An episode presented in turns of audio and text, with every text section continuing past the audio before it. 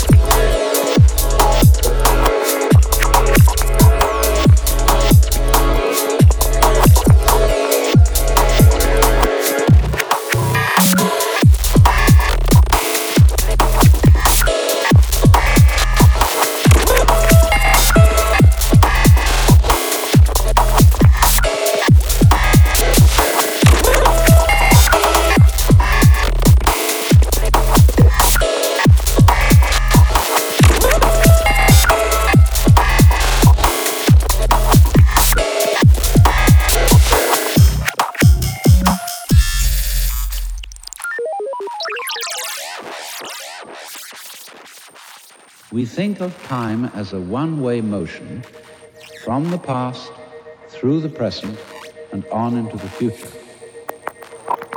And that carries along with it another impression, which is to say that life moves from the past to the future in such a way that what happens now and what will happen is always the result of what has happened in the past. In other words, we seem to be driven along.